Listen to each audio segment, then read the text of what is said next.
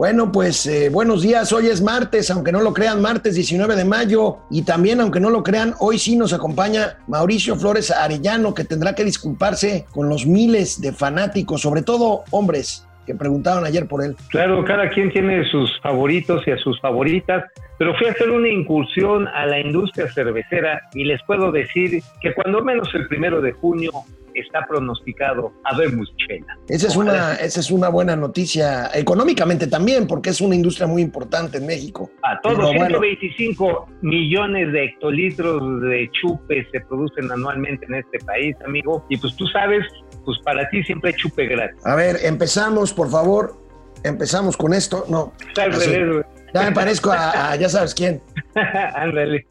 Esto es Momento Financiero. El espacio en el que todos podemos hablar. Balanza comercial. Inflación. Evaluación. Tasas de interés. Momento Financiero. El análisis económico más claro. Objetivo y divertido de Internet. Sin tanto choro. Sí. Y como les gusta. Peladito y a la boca. ¡Órale! ¡Vamos, réjete bien! Momento Financiero. Bueno, pues eh, querido amigo, ayer a pregunta expresa de uno de nuestros amigos que nos hacen el favor de conectarse y vernos, comentaba o pedía que comentara yo la, propuesta del líder de Morena, Alfonso Ramírez Cuellar, de fiscalizar el patrimonio de las personas. En una carta, Alfonso Ramírez Cuellar eh, pidió al INEGI, pidió darle al INEGI la facultad de fiscalizar el patrimonio de las personas, por, de entrar a sus cuentas, a sus casas, para revisar el patrimonio que tenemos y también dar más facultades al SAT pues, para medir ahí la, la, parte de la tenencia de riqueza. Híjole, amigo, no sé qué pienses de esto, pero todos los morenistas, incluso el presidente, la rechazaron. Ahorita lo vamos a ver, pero ¿qué opinas? Pues esto tiene más patas de las que uno se pudiera imaginar. Yo también anduve entre chela y chela. Este, digo, había que catar, hay que vigilar la producción. Este, tuve a bien este, hacer algunas llamadas y eso está más raro que un caso para el araña. A ver, nada más te pongo esta situación así. En el texto dice revisar. Obviamente no dice fiscalizar. Pero después en las entrevistas que fue dando Ramírez Cuellar a lo largo del día, le fue componiendo, dijo, queremos hacer una metodología. A ver, ¿por qué le mete un ruido al chicharrón tan durísimo el señor Ramírez Cuellar? yo tengo la oportunidad de conocerlo y, bueno, en corto me llegó a confesar que se necesitaba una reforma fiscal que sí fuera progresiva, pero que llegara al consumo. Él en lo particular está a favor de los impuestos generales al consumo, a una tasa baja, pero a todos los productos. Así que la pregunta es, ¿por qué lanza este madrazo que hasta, perdón, este, este venablo, que hasta el presidente se lo tiene que rechazar? ¿Qué ¿No está será? pasando al interior de Morena? Bueno, ¿qué está pasando? Que traen ahí un pleito ahí callejonero impresionante ahí con doña Ley Jacob Polevsky. Parece que quería los reflectores, los tuvo, pero el primero en batearlo fue el senador Ricardo Monreal, líder de los senadores morenistas en la Cámara Alta, que inmediatamente ipso facto subió un video y esta es parte de lo que dijo sobre la propuesta de Ramírez Cuellar. Ayer en un manifiesto que publica eh, Morena y su presidente ha provocado una reacción desde mi punto de vista extraordinaria. El manifiesto implica una propuesta que aún no se ha discutido en las bases políticas de Morena y que habla sobre la progresividad fiscal que en muchas partes del mundo existe y se observa. Pero debo de decirles con toda contundencia y con toda seriedad, en el Senado mexicano no hay iniciativa alguna para poder ampliar u otorgar nuevas facultades al INEGI de esta naturaleza. Y tampoco hay ninguna iniciativa que esté proponiendo ampliar las facultades del SAT para estos propósitos de observar patrimonio, riqueza o capital. No lo hay. Fíjate que una de las hipótesis que se están manejando es que trae tal nivel de desgarriate al interior de Morena. O sea, Morena ya es, es un costal, ya no iba, de, iba a decir de gatos y perros, pero que me disculpen los gatos y los perritos. No, no, es un batidillo. Tienes a los, a, a los Luján peleándose con Jacob, Jacob peleándose con Alfonso, Alfonso peleándose con las tribus este, los extristas que están ahí metidos jaloneándose con los del PAN. No, no, no, no, es, es una rebatinga. Al parecer el señor Alfonso Ramírez Cuellar no ha podido controlar el partido. Tan no ha podido controlar el partido que realmente el que está recibiendo todo el apoyo por parte del presidente López Obrador es el que está formando Pedro Aces, este líder sindical que también tiene empresas de tercerización laboral. Entonces, aquí una de las hipótesis más canijas es que es casi casi una medida kamikaze como para decir, o me haces caso o te reviento. Porque como estamos viendo los mensajes que nos están llegando, amigo, la gente dice, este no se manda solo, a este Ramírez Cuellas lo mandó el presidente. Bueno, pues no lo sé, no estoy tan seguro porque es una barbaridad y el mismo presidente comentó este asunto hoy y sepultó, básicamente sepultó la propuesta de Alfonso Ramírez Cuellar. A ver.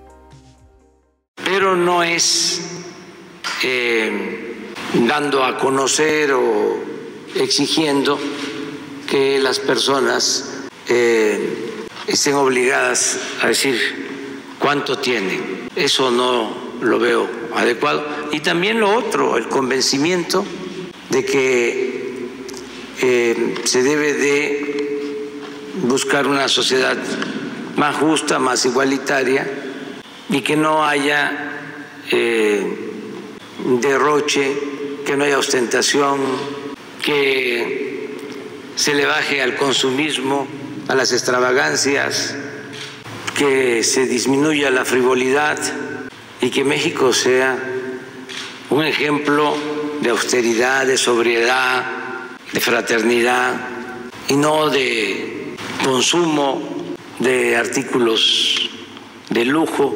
extravagantes. Pero eso es un proceso que se tiene que ir dando poco a poco y hay mucha gente que tiene dinero, bastante, y que son austeros, sobrios. A ver, dos cosas, amigo. Una cosa que es fundamental. Si tú te compras una casa, un coche, todo lo haces en el mercado formal. Si ganaste en el mercado formal tu dinero, ya pagaste impuestos. ¿Para qué quieren otra vez volverte a revisar para sacarte más lana? Segunda, a mí no hay nadie, y yo creo que todos estamos de acuerdo aquí, o cuando no es una buena parte, que mis decisiones de compra son mis decisiones, no las del presidente. Bueno, regresamos ahorita a seguir comentando este asunto.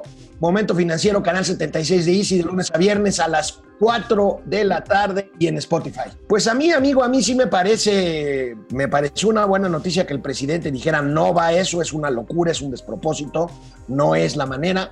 Eh, lo que sí me llama la atención es, bueno, pues cuando alguien tiene dinero, pues lo puede gastar en lo que sea. Y bueno, eso de llamar a, a, no consumismo, yo en lo particular no soy muy consumista, pero pues el consumismo hace economía, amigo, y ahorita lo que necesitamos es eso, es consumo. Pues bueno, yo ahorita, si eso fuera, yo le diría al señor, al señor John Ackerman que no le regale relojes a su esposa, a la señora Meréndira Sandoval, los relojes que cuestan 150 mil varos, digo, si vamos a hablar de consumismo, ¿no? Pues Así de esa manera. Este, digo, vamos a hablar de que los hijos del señor presidente no viajen en aviones de lujo, que eviten pues, pues presentarse con damas tan hermosas como con las que con las que han hecho familia. Digo, no, no tiene nada que ver las, no, las, las, las- Ah, ok. Pues la señora Olga Sánchez Cordero tiene una casa muy bonita, que no saque fotos en el Ola con ellos.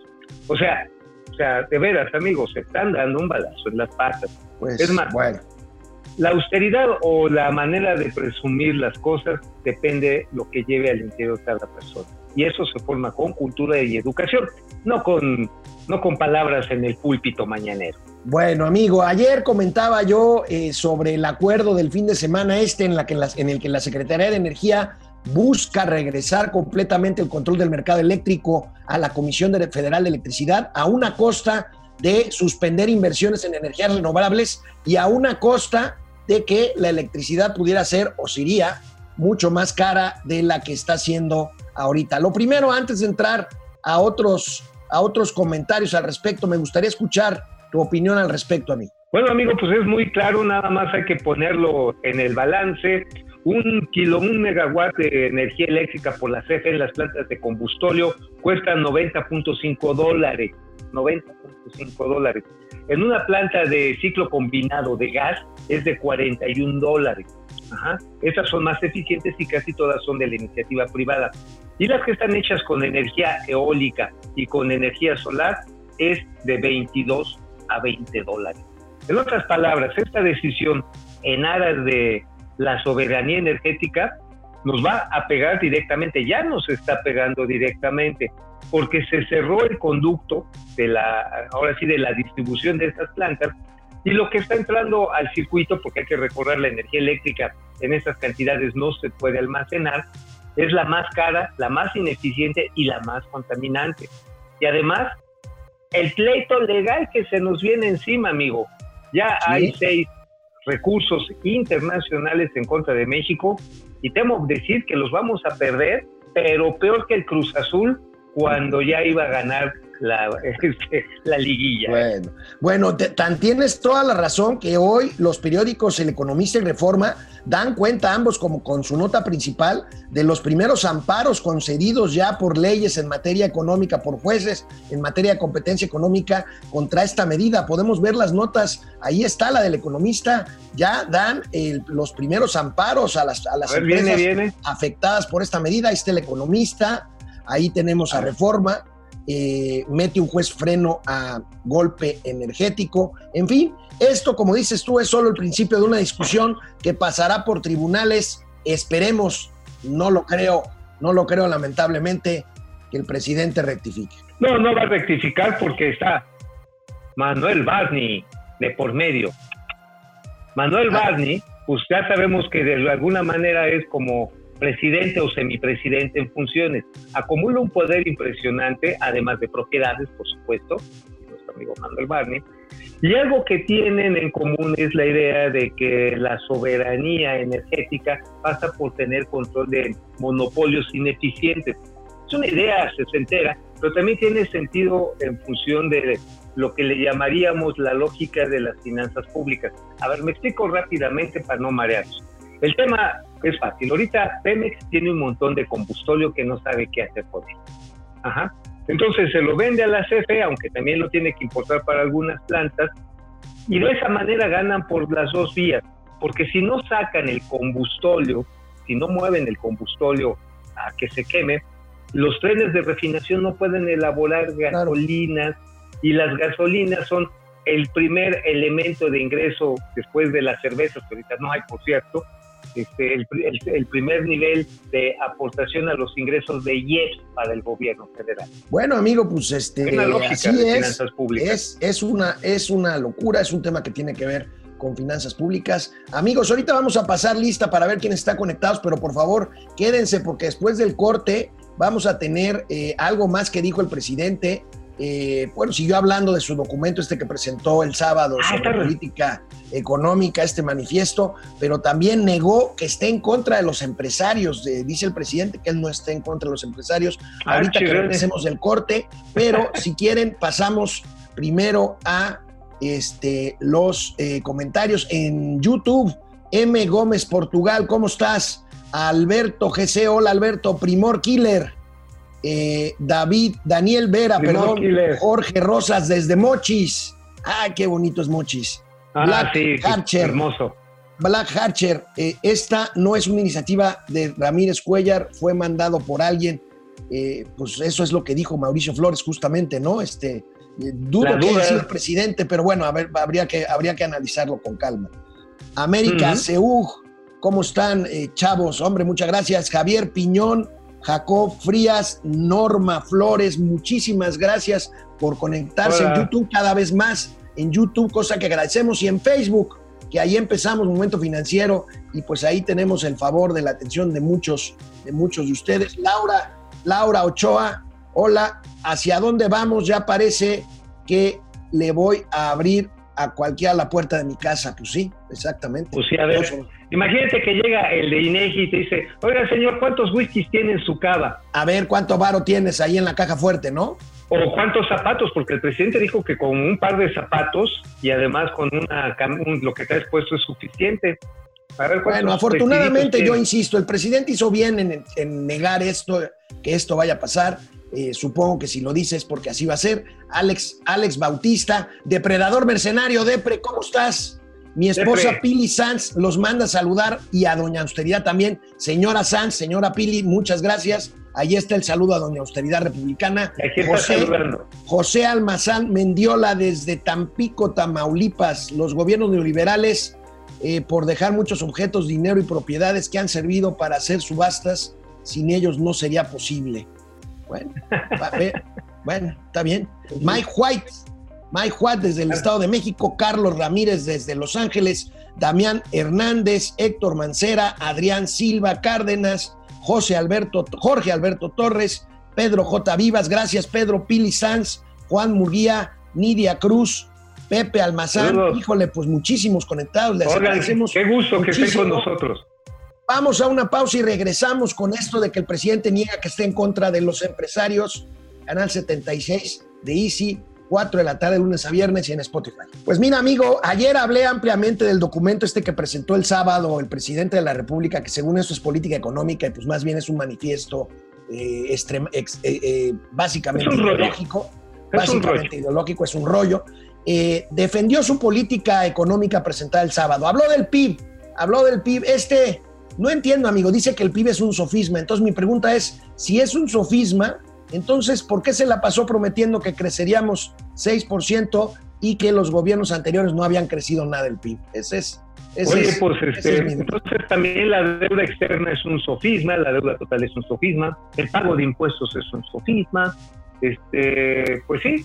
Oye, por cierto, hiciste un comentario en Twitter muy acertado el mismísimo sábado, fuiste de los primeros que lo alertó, de que el índice de distribución de la riqueza, el índice de Gini, pues estaba de cabeza, o sea, Neta, yo ahí te pregunté, oye, ¿dónde estaba don Arturo Herrera? ¿Dónde estaban los subsecretarios de Hacienda? Oiga, nadie le dijo, oiga, señor, cuando baja de uno, quiere decir que disminuye la desigualdad. Cuando se acerca a uno, es Oye, desigualdad absoluta. oye, sí, Así de simple, ¿eh? lo, lo comenté, pero es como si llegas tarde a tu casa, tu señora te pregunta, ¿de dónde vienes? De la oficina, mi amor, y le enseñas el, el ticket del table, ¿no? No, hombre, o sabes que lo que hubiera hecho es caminar en reversa. Entonces ya dices, no, Bueno. es que me voy levantando para irme a trabajar. Bueno, después, después de este, de esta defensa que hizo del documento este que presentó con todo, con todo y esta tabla que decía exactamente lo contrario de lo que escribió, el presidente de la República hoy dice, no estoy en contra de los empresarios. Porque no es un gobierno de ocurrencias, es teoría y es práctica, es pensamiento y acción. Entonces, sirve para explicar, sirve también para que se quiten miedos, que quede ya de una vez y para siempre claro que nosotros no estamos en contra de los empresarios. Al contrario, lo que queremos es que sigan participando, que sigan invirtiendo. Nosotros estamos en contra de la riqueza mala vida y estamos en contra de la corrupción. No hay piso parejo cuando, por influyentismo, grandes empresas no pagan impuestos y otras sí tienen que pagar porque no tienen agarraderas, porque no tienen influencias. Eso no conviene a nadie. Oye, oye, eso como de que sí quieren los empresarios, pues es un amor muy cavernícola, ¿no? Neta. O sea, a ver, ya está, se metió con los de los gasoductos, se aventó ahorita con los generadores independientes de energía, que hay nada más jodida la cosa, han de tener como 20 mil, 25 mil millones de dólares invertidos todos. Este, la agarró contra los que construyeron el Naim. Bueno, la agarró contra las empresas medianas y pequeñas que ahorita están recibiendo puros cuernos de apoyo ante la Con- contingencia. Co- contra los médicos, amigo, que los médicos pues finalmente son empresarios. Son empresarios, son empresarios, muchos de ellos independientes, muy exitosos. Bueno, la agarró también contra los ingenieros y los arquitectos diciendo que eran los que hacían intermediario para construir casas, porque el pueblo bueno ahora lo puede construir a todo dar. Híjoles, pues así como para decir que sí quiere que los eh, empresarios trabajen, pues no me queda claro ese cariño, ¿eh? La verdad lo veo tan claro como que la inversión fija bruta ha caído más de 10% hasta el mes de marzo pasado. Híjole, ojalá y de veras este nivel de confrontación eh, se reduzca, que el presidente encuentre una forma Sí. más empática, pues de... Él dice, los empresarios son necesarios, los necesitamos, pero bueno, parece que Sí. es, insisto, está pensando en un modelo de empresarios protegidos con una economía cerrada, eh, de muchas empresas públicas, incluso como en los años 70, ¿no? Este, espero que no sea el caso, pero bueno, amigo, platícanos, ayer la Conducef te, te adelantó, te adelantó que va a tener un sistema de atención remota para quienes pues acuden a esta Comisión Nacional de Defensa de los Usuarios del Sistema Financiero Mexicano, pues para presentar sus quejas eh, que consideren convenientes. Sí, fíjate que esta es una innovación, ahí hay que reconocerle la chamba a la gente de la Secretaría de Hacienda, a Oscar Rosado y a su equipo, de que en medio de este rollo de la pandemia, pues tuvieron que desarrollar toda una nueva plataforma digital para que la gente pueda presentar quejas, pueda pe- pedir revisiones, llevar a cabo sus procedimientos porque pues desafortunadamente se siguen dando pues desde cargos indebidos, se siguen dando, bueno, también que te roban la identidad, eso no es bronca de la conducir, pero te puede ayudar a resolverlo. Este, disputas, muchas disputas con aseguradoras. Entonces, ¿qué ha hecho? Generó todo un nuevo sistema, no sé si tengamos ahí el, este, el- la carátula, en la cual la gente ya no se tiene que ir a racimar a las oficinas, porque pues, si llegabas a una oficina de quejas, te encontrabas un buen número de personas ahí. Ahorita Sí. para evitar el contacto físico, eso. Aquí tenemos, me, me encantan cómo hacen lo- las siglas de los programas, amigo. Este, ver, es una buena iniciativa. Ahí tenemos el comunicado. El nuevo módulo de atención remota generalizado. O sea, Margo. Es como el doctor. Chunga, ¿no? Pero es, es una buena, es una buena. Es una buena noticia, pero es con no, módulo de atención remota generalizado, Margo. Está bien, es una Margo. buena, es una buena iniciativa. Es una buena iniciativa, amargo. Bueno, puede ser para evitar el trago amargo de los, de los, de los usuarios o para darle un trago amargo a los que abusan de los usuarios también, sí. ¿no? Bueno, pues Sí, ahí está, sí, ahí está ese creativos, en la, en página de Conducef, www.conducef.gov.mx. Oye, amigo, y ayer también hablé de las Afores, hablé de estas iniciativas que no tienen ni pies ni cabeza para volver al sistema de Afore única, de una Afore de Estado, de que la Afore la administre el Banco del Bienestar. Bueno, pues corrió otro, otro, otra versión que es bastante absurda y bastante, pues, eh, poco creíble, en el sentido de que como están aumentando los retiros eh, a los que tienen derecho los trabajadores cuando se quedan sin empleo, pues que las afores se queden sin liquidez. La verdad es que esto no es cierto, esto no es cierto, y lo explicaba ayer el presidente de la Asociación de Afores, Bernardo González Rosas. Se han retirado hasta el momento 5 mil millones de pesos por desempleo. Y ante un escenario extremo, ya así que nos vayamos a 2 millones de empleos perdidos, pues las afores tendrían, estarían requiriendo menos del 1% del saldo total que tienen administrado. Claro, finalmente tienen un límite de retiro, así está reglamentado. Y la verdad es que tener que echar mano de ahorro de largo plazo para solventar la comida del día es una decisión muy trágica, pero es una decisión a la cual se está enfrentando millones de personas hoy.